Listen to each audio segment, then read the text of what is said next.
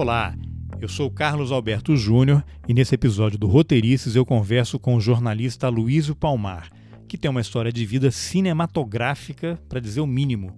O Aloysio integrou o MR8, a Vanguarda Popular Revolucionária, VPR, foi preso pela ditadura brasileira, torturado, trocado pelo embaixador suíço junto com outros 69 presos políticos e banido para o Chile.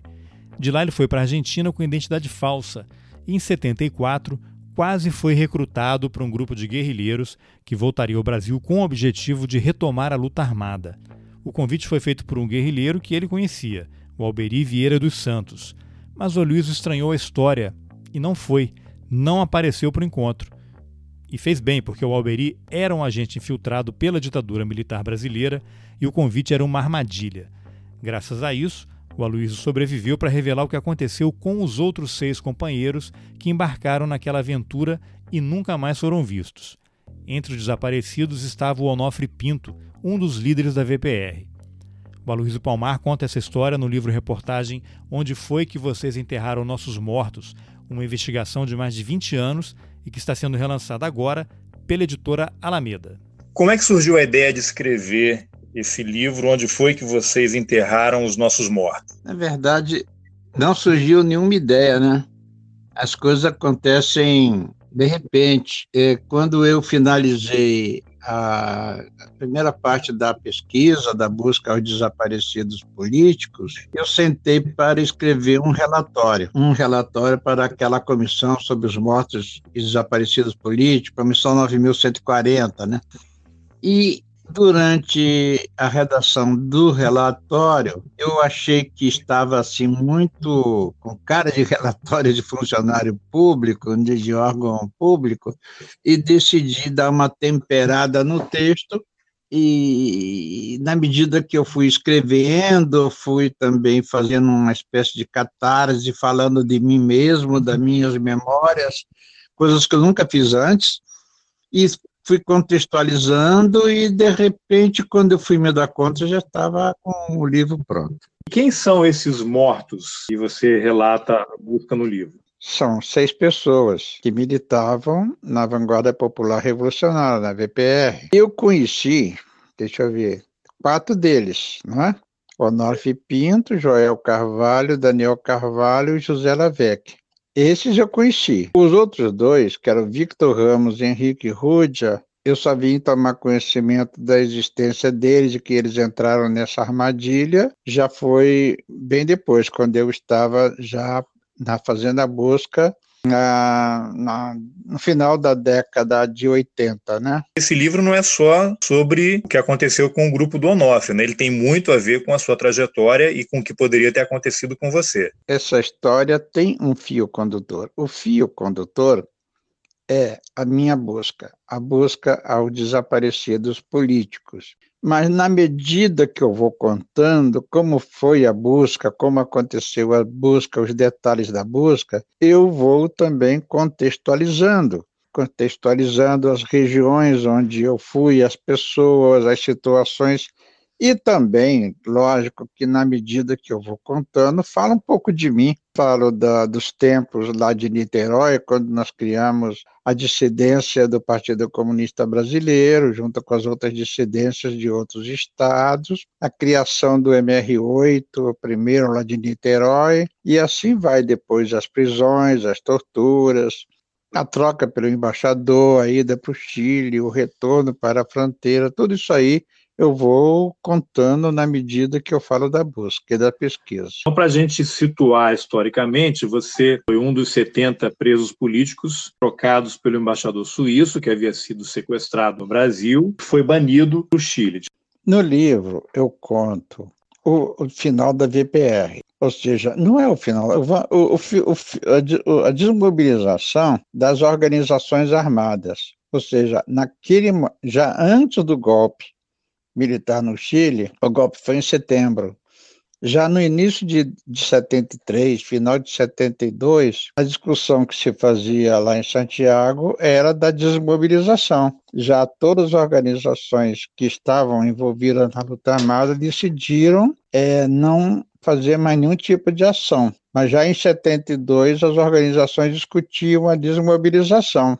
O motivo desse, desse, dessa determinação era o seguinte: uma delas é que nós fomos derrotados militarmente e politicamente também. Então, qualquer ação nossa naquele momento iria fortalecer o grupo da linha dura das Forças Armadas, iria enfraquecer o grupo que estava pregando a distensão política. Mas no decorrer de 72, nós tínhamos também a análise do crescimento do descontentamento entre a população mais pobre do país. Havia um empobrecimento da classe trabalhadora, que por seu lado também não podia reivindicar devido a repressão dos sindicatos. Então, havia um empobrecimento da população, havia movimento contra a caristia, era um movimento muito envolvido com a Igreja Católica. Houve a eleição de 72 nos municípios, que o MDB teve uma grande votação. Tudo isso aí eram sintomas de que havia uma reação. E, por outro lado, o grupo mais, vamos chamar os gaviões, o grupo mais duro das Forças Armadas estava sendo isolado, estava perdendo força, porque havia uma pressão internacional muito grande de parte dos credores e também do, de outros países da Europa e os próprios Estados Unidos. Já, é, é, o avanço da luta pelos direitos humanos, direitos civis no mundo,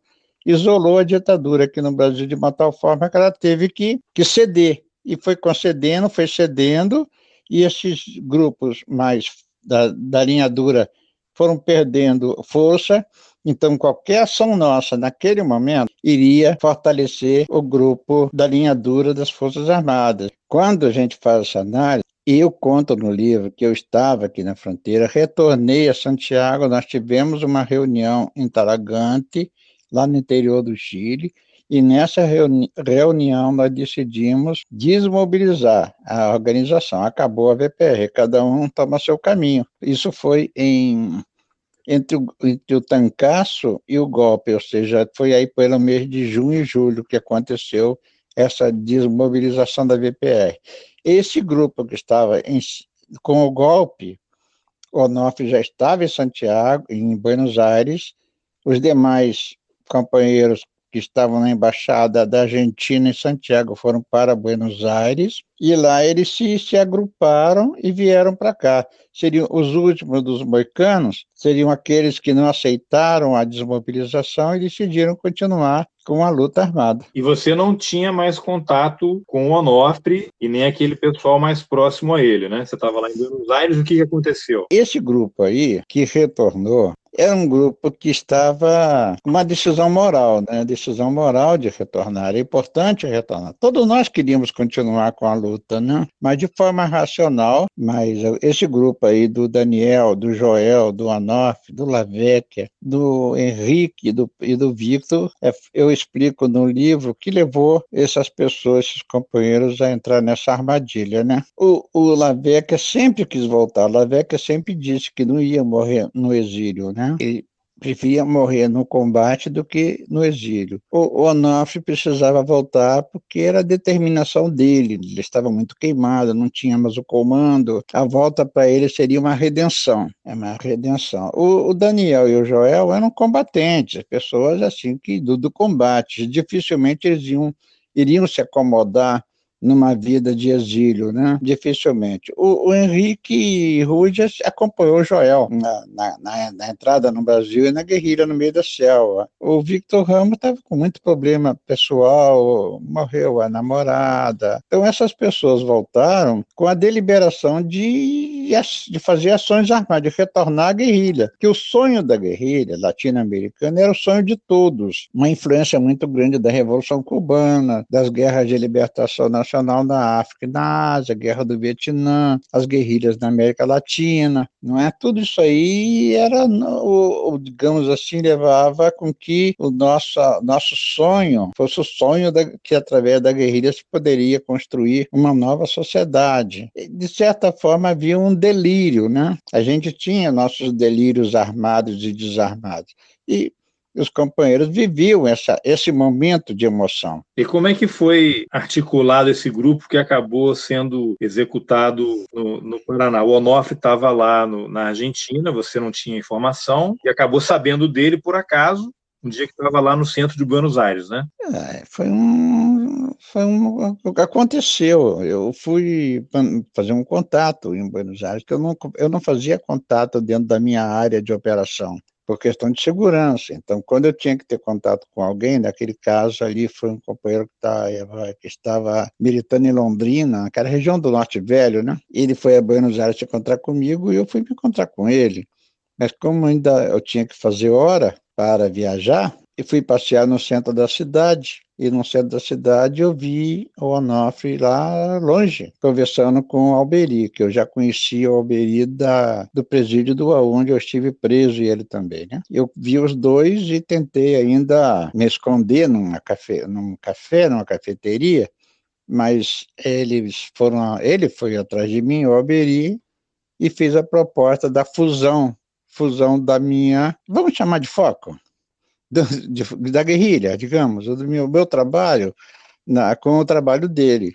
E eu disse, tudo bem, vamos fazer sim, vamos nos reunir mais tarde para acertar os detalhes, né? Ele me ofereceu um monte de coisa, ofereceu uma área para o camponês, sítios, fazendas, caminhões, estrutura fenomenal, né? Tudo fantasia. Isso, isso aí deve, deve ter sido a conversa dele para os outros, né? Quando você ouviu essa proposta dele, você desconfiou? Ah, escandalosa, né? Porque nossa, nós nunca entre nós iríamos falar essas coisas, né? De forma tão liberal, tão irresponsável como ele foi comigo, né? Você falou para ele, tudo bem, te encontro mais tarde, mas fez outra coisa. Me mandei, fui embora, vim embora, voltei, sumi, né?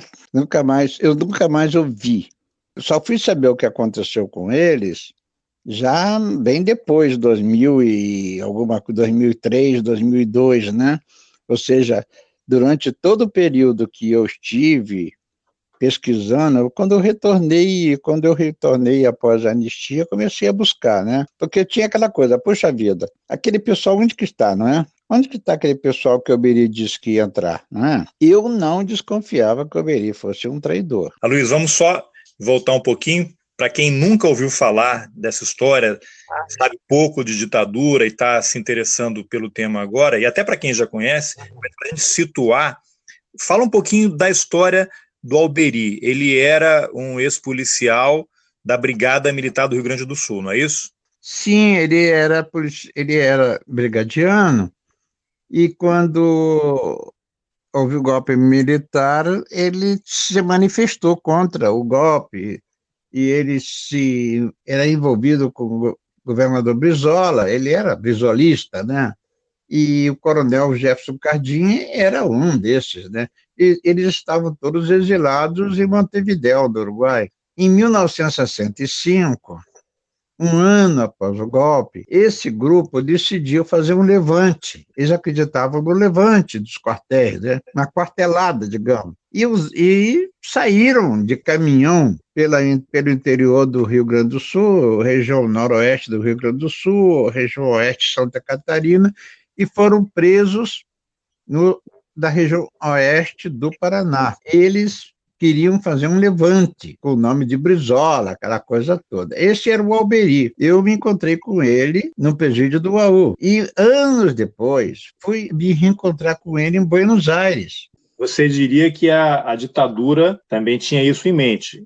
Provavelmente se aproveitou desse desejo de desse pessoal continuar a luta para armar uma outra, uma outra armadilha. Sim, sim. E infiltrou uma pessoa no grupo. O coronel Paulo Malhães e a equipe dele era uma, é, eles eram muito bem informados, com informações detalhadas, cirúrgicas, né? De todos, de, da ficha de um por um, sabiam de todos, né? E lógico que sair, que, que quando o Alberi sai para recrutar, ele recruta exatamente os mais combativos. Mas entre todos que ele tentou recrutar, esses cinco ou seis, né, foram os que acompanharam ele nessa coisa. Outros que ele tentou recrutar não aceitaram, mas as, você pode ver que todos que ele foi atrás eram pessoas que tinham uma visão de retorno, já estavam num trabalho de retorno. E você conheceu o Onofre no Chile? É, no Chile. E nessa, quando ele chegou lá, eu acredito que foi, não me lembro bem, mas eu acho que foi em meados de 71. E qual foi a sua impressão dele? Como é que você descreveria a postura, a atitude do Onofre? Eu não sei, mas eu tive boa impressão, né? Todos nós tivemos boa impressão. Ele era um cara que liderava de fato? É, sim, liderava de fato e, e, e, e o que ele defendia vinha ao encontro daquilo que nós pensávamos. Porque nós, quando saímos, a gente já saiu decidido a voltar e a luta. Nós, quando entramos na BPR, entramos porque estávamos decididos a voltar e continuar com a luta. Quando ele chega com, essa, com esse posicionamento, que era o posicionamento do pessoal de Cuba, então nós fechamos com ele, lógico, porque ele veio em conta as nossas posições, independente da nossa amizade com a Maria do Carmo, com o Pessuti, com todos os mais, né? Nossa posição naquele momento era de, de ir para o combate. Como é que você começou a montagem? Que é, esse livro, na verdade, é uma grande reportagem, né? Como é que você foi pegando esses pedaços aí, identificou o Alberi e, e, e, a partir de cada, cada avanço que você fazia na investigação, você concluiu que o Alberi era um infiltrado, atraiu esse pessoal e, e como é que eles foram executados? Eu retornei de forma definitiva para Foz do Iguaçu, Paraná, fronteira do Brasil com a Argentina, foi em agosto de 1979, com anistia política. Eu estava clandestino no Rio de Janeiro, naquela luta contra a ditadura, quando saiu, foi publicada a anistia, né? E, medida, e assim que saiu publicado, eu consegui, via advogado, uma certidão de anistiado da auditoria e vim embora para cá, porque Aqui mora minha família, né? minha mulher é daqui, ela na época me pressionou, você tem que escolher sua revolução ou sua família. Então eu vim para cá. E aqui fiquei fazendo jornal e tudo mais. Sempre tive uma angústia de encontrar, de procurar aqueles aquelas pessoas, né, os desaparecidos políticos aqui da região, porque eu já conhecia, eu já militei junto com aquele grupo, com os Carvalhos, com o Onofre, com o Naveca, né, e eu, na medida que eu fui procurando, de forma intermitente, isso aí levou bastante tempo, uns 20 anos, 25 anos, sei lá. Foi, foi que eu fui sempre com aquela obsessão, preciso encontrar, saber o que aconteceu, né? em que momento que eu, eles desapareceram, por onde que eles entraram, caíram numa armadilha, não caíram, quem são, quantos são. E na medida que foram surgindo informações e as informações foram chegando para mim, que eu fui decifrando todo essa, esse imbróglio, esse mistério em torno dos desaparecimentos políticos aqui na região de fronteira. Mas eu procurava o Alberi, procurava o Onofre, procurava esse pessoal. Do Alberi eu fiquei sabendo que ele foi executado em janeiro de 79, uma execução de grupos de quadrilha. Então eu procurava o Onofre, Lavec e os Carvalhos até que aparece a irmã do Henrique, que estava atrás dele também e diz que o Henrique andava com o Joel. Se o Henrique andava com o Joel, então eu acrescentei mais um no grupo, seria um grupo, já seria cinco. Mais tarde apareceu o Victor Ramos, quando ele foi citado pelo uh, Marival Chaves. Só para a gente dar uma situada, o Henrique era um, um, argentino, né, o único argentino do grupo, era um garoto de 18 anos. Amigo do Joel entrando nessa. Acabou entrando. Ele entrou acompanhando o Joel, né, que era amigo dele lá do campus do, da Faculdade de Agronomia, da Universidade Nacional de Buenos Aires. Eles eram amigos. E ele acompanhou, ele era peronista, da juventude peronista, daquele pessoal muito aguerrido, ele veio junto. Eu procurei, procurei por eles, é, durante muito tempo. Eles, eram, eles já estavam na lista dos desaparecidos políticos, né? só que ninguém sabia onde eles andavam. O Alberi não era tido ainda como traidor. Eu só descubro que o Alberi era um traidor, que foi ele que levou para a traição nas pesquisas no arquivo, nos arquivos da ditadura. E quando eu encontro uma testemunha que foi a única pessoa que estava viva que participou dessa, de, dessa execução, ou dessas execuções, né? Do Alberi, eu só comecei a descobrir que ele era um traidor, um cachorro da, da, infiltrado, quando eu tenho informações de outras pessoas, outros companheiros que foram convidados por ele. Né? E quando eu vou lá para a região noroeste do Rio Grande do Sul, e descubro que ele andou por lá fazendo assédio também, assediando. Quando eu tenho acesso a documentos da, da Polícia Militar, informações do Exército, do SNI, da, e, descubro coisas do Oberi. Então eu passo a ter certeza que o Oberi era um infiltrado. Mais tarde tem testemunha de outras pessoas, advogado de Foz do Iguaçu, que Aberi vivia dentro do quartel, dentro do exército, tal, essa coisa. Tal. Aí, isso aí me dá uma certeza de que o Aberi era um infiltrado. Os contatos dele, a amizade dele com o tenente do S2, tudo isso aí, né? Eu tenho, tinha documentos provando isso. Com isso aí, irmãos, eu vou mas o Biri estava morto. Os cinco desaparecidos, os seis desaparecidos, eu precisava encontrar alguém que participou, alguém que colaborou com essa chacina que estivesse vivo. Até que eu descubro uma pessoa que era um, soldado na época, que foi o motorista que conduziu os seis companheiros para a cilada dentro do Parque Nacional. Essa pessoa conta que o grupo entrou para o Santo Antônio do Sudoeste, foi levado para um sítio, que de lá foi levado para o Parque Nacional do Iguaçu, e que ali eles foram executados a sangue frio, tá, tá, tá. E que o Onofre foi conduzido para a cidade de Foz do Iguaçu, foi interrogado durante uma semana, ficou fechado, uma semana, dez dias fechado, sendo interrogado, e que finalmente a ordem veio de cima de que era para executá-lo e desaparecer com o corpo. Isso é o que me contou e que contou a testemunha, né? que também já morreu. Essas declarações, essa testemunha deu para a Comissão Nacional da Verdade. Está lá no relatório final. E o que aconteceu com os corpos desses seis militantes, incluindo o Onofre Pinto? Pois é. Nós fizemos quatro expedições no local indicado pela testemunha. Foram feitas algumas escavações e até hoje não encontramos nada. Mas essa testemunha nada. deu um relato que os corpos, alguns foram enterrados e o do Onofre teve um outro destino. É, ele contou isso. Ele contou que, as, que os cinco foram executados ali no parque, que os corpos foram enterrados por ali mesmo ele não sabe precisar, né? Ou foram for levados para outro lugar, também ele não sabe, não soube precisar. E quanto ao Onofre, ele fala do local, nós fomos lá no local, descobrimos o local onde o Onofre pode ter ficado, e ele diz que o corpo foi jogado no rio. Um rio que está coberto pelo Lago de Itaipu. Pelo Lago de Itaipu. Isso aí tudo eu conto com bastante detalhe né, do, do, no, na minha narrativa. Toda essa busca, todas essas descobertas eu vou contando e documentando também. Então, esses são mais seis desaparecidos políticos na lista de militantes que foram desaparecidos pela ditadura militar brasileira. Aí eu, eu te pergunto. Isso foi um grande, isso foi um grande mistério, porque do Araguaia, as pessoas sabem, aconteceu no Araguaia, morreram no Araguaia.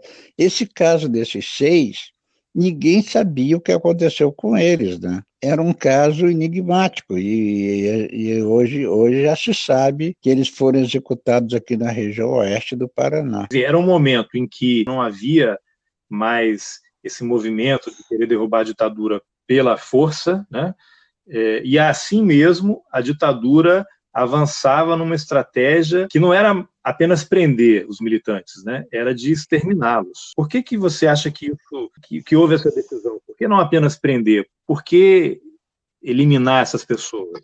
Eu conto no livro que o coronel Paulo Malhães e aquela equipe dele lá do, da Casa de Petrópolis e mais todo esse pessoal que vivia em função da repressão violenta, das prisões, das mortes, dos estupros do roubo, do botim de guerra, estavam perdendo é, força dentro do sistema da ditadura. Eles não estavam mais sendo financiados, como vinham sendo financiados por empresários, como aquele da outra outra gás que foi assassinado, né? Eles não tinham a verba secreta, não tinham apoio do empresariado que financiava a repressão e estavam perdendo a força. E estavam também com muitas mágoas, porque eles diziam que tanto que eles fizeram, deram a vida pela causa, não sei o quê, e foram abandonados por Geisel e Golbery e companhia. Né? E decidiram, então, montar essa, essas armadilhas, essas ciladas,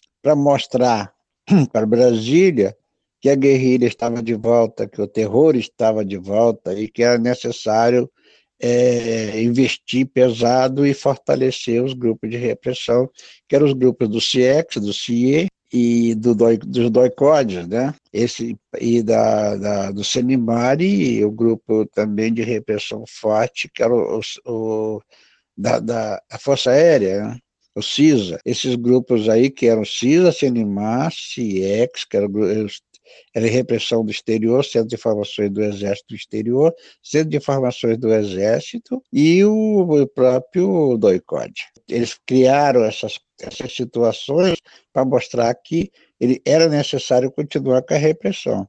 Tanto que eles começaram a aprender e matar os membros do partidão, do PCB, que era um partido que, tava, que tinha proposta da oposição pacífica, eleitoral, institucional à ditadura. Né? Partidão que, inclusive, nunca aderiu à luta armada, né? Inclusive foi motivo de racha e surgimento de várias organizações, né? Sim, sim.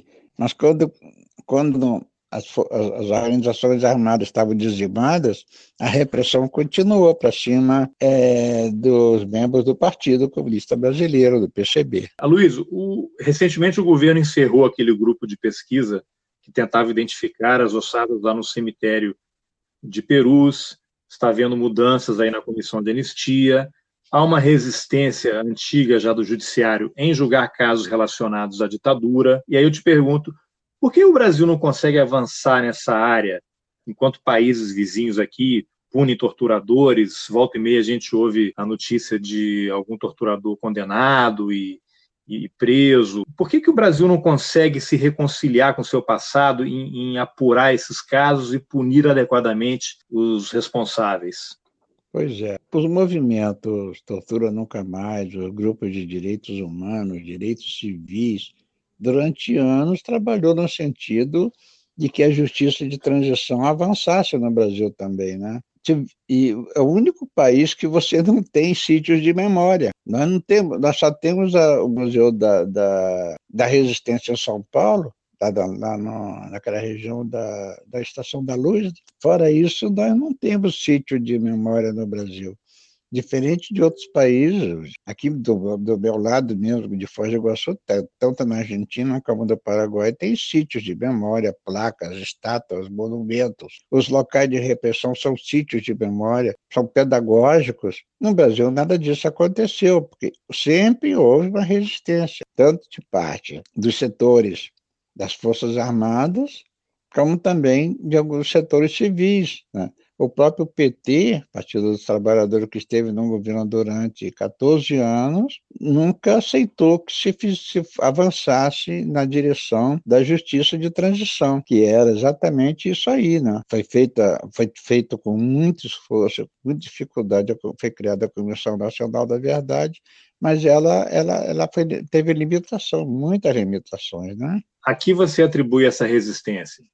É, um pacto então, foi feito, foi feito um, um pacto de transição. Né? A nossa transição foi uma transição compartilhada, né? foi uma transição negociada. Todo esse processo da anistia foi, foi muito doloroso. Por exemplo, a anistia não foi ampla, geral e restrita, ela foi bastante restrita, né? Ela não foi geral, ela foi parcial, e era para ter sido mais parcial. Avançou um pouco devido aos movimentos que havia, né?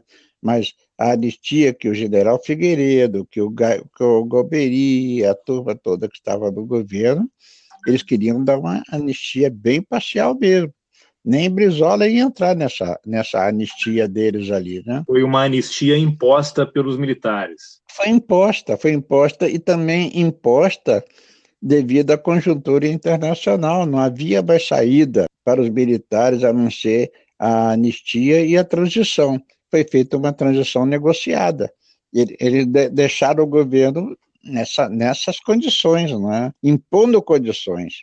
Quem jogou a carta, quem baralhou, quem colocou a carta na mesa, quem dominou foram os militares o tempo todo, né? O Brasil vive um momento muito complicado agora, politicamente, com esse novo governo, com retrocessos em várias áreas. Você acha possível algum tipo de avanço nessa área? Não, o avanço que pode haver agora é um avanço democrático, nada mais do que isso, né? é cumprir com a Constituição, é cumprir o que já existe, né? o avanço que nós tivemos, é não retroceder. A nossa luta hoje é não retroceder, não é nem avançar. Tudo que nós queremos hoje no Brasil é que a Constituição de 1988 seja cumprida e obedecida e que a lei, que a legislação, as leis, os direitos que foram conquistados sejam mantidos. Mantendo já está bom, mantendo já está bom. A luta continua, né? De forma ampla e geral, porque é ampla já se fala numa coligação de 10 partidos, de 12 partidos, onde está o PSDB, o DEM, até o DEM, né? porque hoje existe um medo muito grande da ultradireita do, do governo, né? que está perdida, não sabe o que fazer, tem o governo na mão está desesperada porque não tem um programa, não, não consegue implantar o Estado liberal, o Estado mínimo, a política neo neoliberal né, não consegue implantar os, pro, os, projetos, não consegue fazer passar pela Câmara e Senado os projetos, ou seja, esse governo já não é um governo de confiança, não, tem, não é mais afiançado pelo, pelo capital financeiro, pela indústria e o comércio, não, nem o agronegócio quer mais, eles dão, esse governo não tem força para aprovar as reformas, então já está sendo rifado, né? Caiu, né? O livro ele foi lançado há alguns anos, ele está disponível no formato digital e agora está lançado por outra editora. Então, eu queria que você só falasse para quem tiver interesse no livro, no formato digital, onde é possível comprar e qual é a editora que está relançando o seu livro. Para quem gosta de ler em PDF ou outro formato digital, é pela Amazon, né? Ela que está disponibilizando. E comprar o, o, o livro físico, que está muito bonito, quem gosta de folhear, sentir o cheiro da tinta né, e do papel, é a editora Alameda. Então, entrar no site da editora Alameda, Livraria Alameda, né? www.livrariaalameda.com.br e comprar o livro, pagar em quatro, cinco vezes do cartão até mais. Obrigado pela entrevista. Sucesso aí nessa nova etapa, com onde foi que vocês enterraram os nossos mortos. Obrigado, boa noite. Tchau, até logo. Até a próxima. Bom, essa foi a entrevista que eu, Carlos Alberto Júnior, fiz com o jornalista Luiz Palmar, autor do livro Onde Foi que Vocês Enterraram Nossos Mortos, que está sendo relançado pela editora Alameda. O link para o site da editora está nas informações sobre esse episódio. É só clicar aí nas informações do podcast que você encontra. Obrigado pela companhia, espero que você tenha gostado. Se gostou, compartilhe com os amigos nas suas redes sociais, naquele grupo de WhatsApp da família que não votou no seu candidato e até o próximo episódio.